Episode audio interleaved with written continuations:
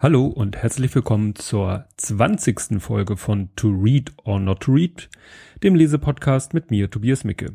Ja, wir nullen wieder, wir sind bei einer Null am Ende, deshalb gibt es heute, wie bei der zehnten Folge, ein Double Feature. Doch bevor ich darauf komme, äh, der übliche Rückblick. Ähm, interessant war, ich habe mal einen Kommentar bekommen, ich glaube es war der dritte Kommentar auf meinem Blog, ne, in Anführungszeichen Blog. Das ist ja wirklich nur so ein Feigenblatt, damit man die Sachen auch irgendwo findet im Internet. Und zwar war der Kommentar von Arno Endler persönlich. Wer sich nicht erinnert, das war der Autor, den ich in Folge 18 vorgestellt habe. Da habe ich ja kein Buch konkret vorgestellt, sondern ein Autor, dessen Kurzgeschichten ich sehr toll finde. Ja, und er hat, wie gesagt, über die Kommentarfunktion des Blogs mir geschrieben. Und ja, fand meinen Beitrag, meinen äh, Podcast zu seiner Person fand er gut hat ihm sehr gefallen und äh, hat dann nochmal sich dazu geäußert, dass seine Homepage ja äh, aus meiner Sicht nicht so üppig aussieht. Darüber haben wir uns dann kurz ausgetauscht. Ja, und dann noch ein Punkt, aber da äh, spreche ich erst drüber, wenn es äh, wahr geworden ist. Ja, das Thema der heutigen Folge habe ich schon sehr lange geplant, weil es ja ein Double Feature sein sollte. Das heißt, ich habe mir schon früh überlegt, Mensch, welche zwei Bücher kann ich denn mal gemeinsam besprechen? Das war ja bei Folge 10, die beiden Bücher zum Thema Geld, Reichtum in der Gesellschaft. Und dann fiel mir ein, dass ich mal zwei Bücher äh, gelesen hatte, die beide ein Thema hatten, dass damals, als ich äh, diese beiden Bücher vor Augen hatte, noch nicht so die Akutheit in, in der jetzigen, äh, nein, nochmal, äh, nicht so äh, in der Öffentlichkeit die äh, Dramatik hatten, die es jetzt habe. Es geht nämlich um das Thema Krieg und die Folgen von Krieg.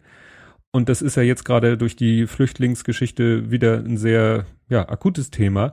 War mir damals aber natürlich noch nicht so klar, weil das hat sich ja erst in den letzten Wochen so entwickelt und äh, diese grobe Planung für das Double Feature habe ich eben schon vor fast zehn Wochen gemacht. Was dann noch wieder erstaunlich war, dass just in der letzten Woche ähm, Schall und Rauch, das ist auch ein Podcast, Podcast, den ich höre, eine neue Folge veröffentlicht hat nach langer Pause und es da auch um das Thema Flüchtlinge äh, ging und ähm, auch eben dadurch natürlich auch um das Thema Krieg. Und äh, das will ich kurz erzählen, weil das fand ich wirklich sehr passend zu den Büchern, die gleich kommen. Da erzählte der Hoaxmaster, dass er es mal erlebt hat, wie ähm, die Wohnung eines Freundes, in der, bei dem er gerade zu Besuch war, da mussten sie beide die Wohnung recht kurzfristig verlassen, weil es eine, weil eine Bombe entschärft wurde oder entschärft werden sollte. Und dann sind sie halt, haben sie sich einfach nur das Bier geschnappt, was sie gerade trinken wollten und sind aus dem Haus gegangen. Und dann sind ihnen andere Leute begegnet, ältere Herrschaften. Also der Hoaxmaster erzählte, er war damals 19, ist also auch schon eine Weile her. Ähm, ich darf das sagen, weil ich noch ein bisschen älter bin. Und ähm, da sind ihnen ältere Herrschaften begegnet, die, obwohl es äh, Sommer und entsprechend warm war, ähm, mit Hut und Mantel auf der Straße waren und mit einem Koffer also keinem großen Reisekoffer, einem kleinen, aber mit einem Koffer. Und er hat dann damals gefragt, wieso haben Sie denn hier einen Koffer dabei? Ja, wieso? Da sind meine ganzen Papiere drinne. Das heißt, die Leute waren äh, Jahrzehnte nach dem Krieg, das waren offensichtlich Menschen, die den Krieg persönlich miterlebt haben, die waren immer noch darauf gepolt, äh, jederzeit kurzfristig das Haus zu verlassen und dann alles Wichtige an Dokumenten mitzunehmen, was äh, aus ihrer Sicht wichtig war. Und ja, das hat damals, so erzählte der Hoax mal, hat ihn damals sehr bewegt, äh, weil das den Unterschied zeigte zwischen ihm und diesen Menschen. Und das ist genau das Thema, um das es jetzt geht. Es geht nämlich zum ersten um das Buch ich sage erstmal die Autorin, weil das ist die Autorin von beiden Büchern. Die Autorin ist Sabine Bode, die ist selber geboren 1947. Ich betone das so, weil das bei diesem ganzen äh, Thema jetzt, bei diesen beiden Büchern ist es immer sehr wichtig, es geht immer sehr um Jahrgänge. Also sie selber ist geboren 47, ist freie Journalistin. Und die hat diese beiden Bücher geschrieben. Das erste Buch, und da ist auch die Jahreszahl wichtig, weil das ist auch schon wieder zehn Jahre alt. Das Buch heißt Die vergessene Generation, die Kriegskinder brechen ihr Schweigen. Und ja, das sagt eigentlich schon alles. Könnte jetzt Schluss machen. Nein. Also ähm, da geht es eben darum, um die Kriegskinder. Und das wird bei ihr so definiert, es geht um die zwischen 1930 und 1945 Geborenen. Also die, die wirklich während der Nazizeit und auch natürlich während des Krieges geborenen Menschen. Ähm, da ist es so, dass ich gleich mich wieder an meine eigene erste Folge erinnert habe. Das war ja die Biografie, falls sich jemand an diese schreckliche Akustik erinnert, die Biografie von Armin Maywald, der ja auch in dieses Fenster fällt, was den Jahrgang angeht und in seiner Biografie ja auch erzählt von Krieg, von Flucht aus dem zerbombten Köln, äh, in den Osten, vom Osten wieder zurück nach Bayern, wie er da die Kindheit in der Nachkriegszeit erlebt hat. Und er wäre sozusagen ein perfektes Beispiel für das erste Buch, in dem es, wie gesagt, um die Kriegskinder geht. Und die Autorin sagt eben, es ist halt ein schwieriges Thema. Es war schwer, da Gesprächspartner zu finden, weil viele doch immer noch dicht machen, wenn es um dieses Thema geht. Also die Betroffenen. Ähm, war dann auch manchmal der Konflikt eben, es ist eben beides gewesen. Wie ich eben schon sagte, es war die Kriegszeit, es war aber auch die Nazi-Zeit. Und äh, es war eben oft so, dass Mann, ich sage jetzt mal, dass Mann sagte, Deutsche dürfen kein Opfer sein, die Deutschen waren die Täter. Und dass sie selber irgendwo auch Opfer waren, nämlich unter dem Krieg gelitten hatten oder gerade die Kinder, die ja, sage ich mal, selber nichts für die Nazi-Zeit konnten, dann aber in dieser Nazi-Zeit und Kriegszeit geboren worden sind, dass die traumatisiert waren, dass es eigentlich eine ganze traumatisierte Generation war, äh, ja, das wird manchmal nicht so gesehen von einigen Menschen. Und darum geht es eben in erster Linie um diesem, in diesem Buch dieser traumatisierten Generation irgendwie eine Chance zu geben, ähm, über ihr Schicksal zu reden, weil das wurde halt nicht getan, das wurde alles verdrängt. Die Eltern dieser Kriegskinder haben wahrscheinlich sowieso alles verdrängt, was sie selber erlebt haben, aber waren auch traumatisiert und haben das natürlich an die Kinder weitergegeben. Es gab auch keine Unterstützung von medizinischer Seite, weil alle diese Folgen von Krieg, äh, seelischen oder psychischen Folgen von Krieg wurden von der Medizin gar nicht gesehen. Damals musste alles in der Medizin irgendwie eine, eine organische Ursache haben. Dass etwas eine rein psychologische, psychosomatische Ursache hat, das, das gab es damals in der Denke der Medizin gar nicht. Also in der Nachkriegszeit bis 50er, 60er Jahre. Ja, es kommen dann doch, weil obwohl es schwer war, Leute zu finden, ähm, kommen dann natürlich Betroffene zu Wort.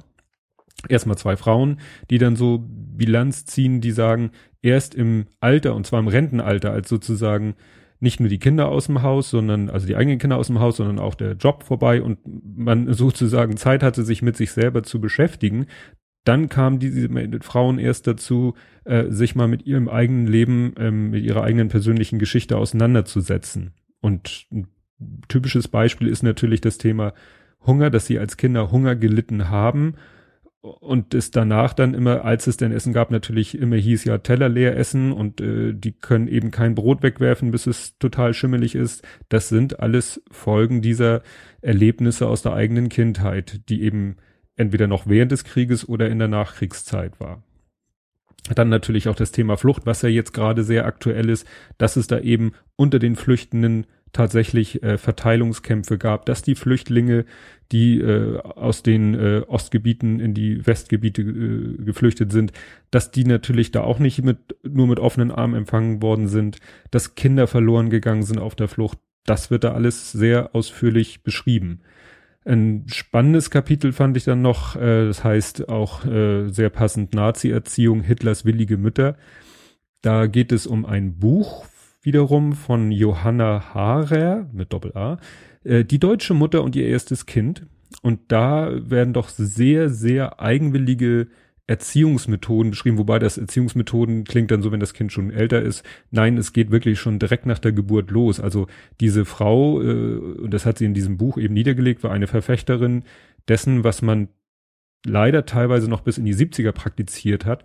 Zum Beispiel, dass eben Mutter und Kind nach der Geburt sofort getrennt werden dass das Kind erstmal für 24 Stunden weg von der Mutter und dann das erste Mal höchstens angelegt wird, an die Brust angelegt wird und äh, dann auch gleich wieder von der Mutter getrennt wird und so. Und das geht alles zurück auf dieses Buch dieser Frau, was eben in der Nazi-Zeit entstanden ist und dann eben auch praktiziert wurde. Und das geht eben noch so weiter mit, äh, wie man ein Kind trocken kriegt und so, also mit äußerst rabiaten Methoden die, wie gesagt, in einigen Punkten äh, von den Krankenhäusern noch bis in die 70er praktiziert worden sind. Also wenn ich mich recht erinnere, so wie ich das von meinen Kindern kenne oder von den Geburten meiner Kinder kenne, äh, dass da, äh, da war das Kind direkt nach der Geburt, blieb bei meiner Frau. Und die zwar die ganze Zeit und äh, so lange, bis meine Frau das Krankenhaus verlassen hat. Und äh, wenn ich mich recht erinnere, hat meine Mutter erzählt, nee, bei meiner Geburt und ich bin Jahrgang 71, da war das noch nicht so. Da wurde das noch anders gehandhabt. Und das Interessante ist, dass dieses, was man heute so schön Rooming In nennt, also Mutter und Kind bleiben zusammen nach der Geburt, das gab es schon in den 20er Jahren, wurde dann aber ne, in, zur Nazi-Zeit eben auch auf Basis dieses Buches wieder abgeschafft. Ja, und natürlich waren war Prügel selbstverständlich zu Hause in der Schule. Leider Gottes, äh, das ist alles noch so und das geht ja auch, ist ja nicht zu Ende in den 50ern, 60ern, das ging ja sicherlich auch noch eine Weile weiter. Ich persönlich habe es in der Schule und zu Hause nicht mehr erlebt, aber äh, ich bin ja auch kein Kriegskind nach der Definition. Ja, es kommen dann nochmal zwei Männer zu, zu Wort, wie die das so erlebt haben als Kinder. Ähm, musste mich dann so ein bisschen äh, erinnern. Also es ist, wie gesagt, ich bin Jahrgang 71, äh, kommt gleich nochmal äh, zum Thema. Mein Vater ist Jahrgang 42, fällt also auch da rein. Und ähm, da sehe ich das eben auch. Der hatte in der Nachkriegszeit natürlich nicht die Chancen, die ich hatte. Denn äh, in der Nachkriegszeit, er, ich weiß, er erzählte mir mal, er ist zigmal um, zigmal ist übertrieben, also er ist wirklich oft umgezogen, immer wieder auf eine neue Schule gekommen, sich immer wieder an neue Leute gewöhnen, lange Schulwege gehabt zu Fuß, nicht so wie heute, wo die Kinder mit dem SUV 200 Meter gefahren werden, um mal dieses Klischee herauszuholen, sondern der musste eben lange Strecken zu Fuß oder mit dem Fahrrad zur Schule das ist das eine und das andere ist, es wurde auch von Seiten seiner Eltern eben nicht so viel Wert darauf gelegt auf eine, sag ich mal, ausführliche Schulbildung. Schulbildung wurde von den meinen Großeltern väterlicherseits eben gesagt, also wurde auf das Notwendigste reduziert.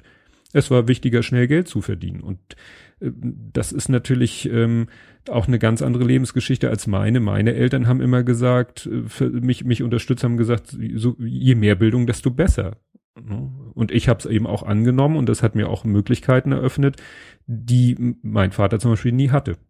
Und das ist wirklich so, wenn man dieses Buch liest, dann, also je nachdem welches Alter, welcher Jahrgang man selber ist und welcher Jahrgang wiederum die Eltern sind, erkennt man doch einiges wieder aus der, äh, aus dem Leben der eigenen Eltern. Ja, das Buch ist erschienen bei Pieper, so heißt er. Pieper München oder Piper, ne, spricht man wahrscheinlich Pieper aus, ist erhältlich als gebundene Ausgabe, Taschenbuch, Kindle, Hörbuch zum Download als Audio-CD, aber gekürzt. Interessanterweise gesprochen von den beiden doch recht bekannten Schauspielern äh, Hannelore Hoger und Charles Brower. Alles erhältlich bei Amazon. So, und wie ich schon sagte, ich bin Jahrgang 71. Ich kann, hab, hab Eltern, die, auf die sich das erste Buch bezieht. Jetzt kommen wir zu dem zweiten Buch, das Frau Bode geschrieben hat, und das heißt passenderweise Kriegsenkel. Ist vier Jahre später erschienen und hat den Untertitel Die Erben der vergessenen Generation. Denn Frau Bode schrieb dann in diesem Buch, in diesem zweiten Buch, als sie das erste Buch veröffentlicht hat, haben sich natürlich unheimlich viele Leute bei ihr gemeldet, die sich vom ersten Buch angesprochen fühlten, also Kriegskinder, aber es meldeten sich auch die Kinder der Kriegskinder bei ihr und sagten, ja, aber was ist mit uns? Und die eben, so wie ich gerade sagten, ihr Buch gelesen haben und ihre Eltern in dem Buch wiedererkannt haben, aber dann auch über sich selber nachgedacht haben. Und konkret geht es in diesem Buch eben, Kriegsenkel, um die zwischen 1960 und 1975 geboren. Und das ist eben, wie gesagt, genau, da fällt mein Jahrgang, der meiner Frau, der meines Umfeldes, also ne, meistens hat man ja Freunde, die so ungefähr den gleichen Jahrgang haben. Ich denke dann aber eben auch an äh, den Hoaxmaster, von dem ich am Anfang erzählt habe. Ähm, und auch seinem Gesprächspartner bei Schall und Rauch oder auch Psychotalk, wenn ich da so überlege, ja, das ist alles so dieses äh, Fenster 1960 bis 1975, sofern man die Geburtsjahre dieser Leute kennt, aber manchmal erfährt man sie ja doch irgendwie.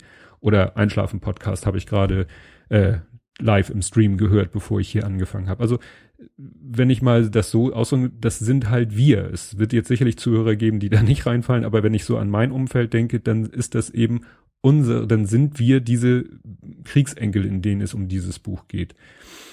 Ja, ich habe dann mal ein Zitat daraus geschrieben, was ich so gut fand, dass ich es hier äh, wörtlich wiedergeben wollte. Ist es möglich, dass eine Zeit, die über 60 Jahre zurückliegt, so stark in unser Leben als nachgeborene Kinder hineinwirkt? Ne, weil 60 Jahre bezogen auf Veröffentlichung des Buches. Ja, jetzt haben wir schon, ne, jetzt haben wir schon 70 Jahre.